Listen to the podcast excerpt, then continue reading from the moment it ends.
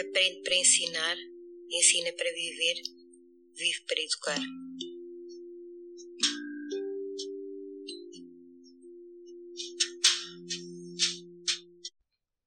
Olá papás, mamães e corujinhas, aqui estou eu novamente, a Nancy do Ninho do Saber, para vos contar mais uma história.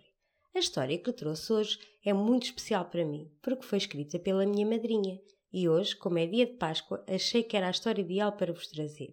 Querem ouvir? Toc, toc, toc. Quem é? Pode entrar. É uma história que acaba de chegar. Conta até três para a história começar. Um, dois, três sem parar, de Yolanda Pereira. Rodrigo é um menino que gosta de desafios, explorar, descobrir e muitas coisas mais. Parar? Missão impossível.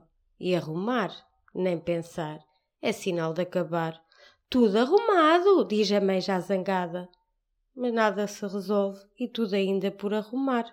Não há meio do Rodrigo mudar. E como ele gosta de brincar, a rodar, rodar, rodar sem parar. Mas a mãe, zangada e a correr pela casa, grita, grita, grita que se farta. Nada se resolve e tudo ainda por arrumar. E o Rodrigo sempre na mesma. E como ele gosta de brincar, a rastejar, a rastejar, a rastejar como uma lesma. E a mãe, cansada e a correr pela casa, grita, grita, grita que se farta. Nada se resolve e tudo ainda por arrumar é sempre a mesma confusão.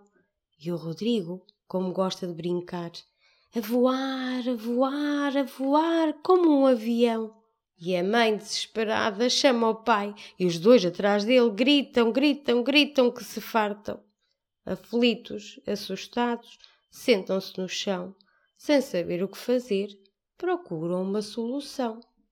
Hum, sentados no chão, que bela ocasião, pensou Rodrigo. E, pum, logo uma ideia lhe surgiu.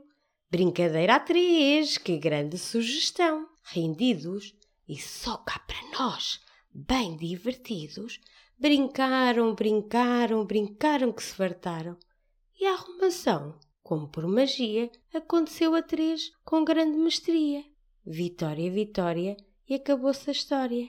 E agora um beijinho muito grande para todos os padrinhos. Até à próxima!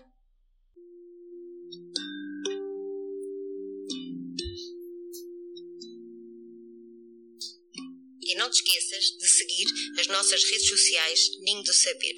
Deixa as tuas sugestões e até o próximo episódio.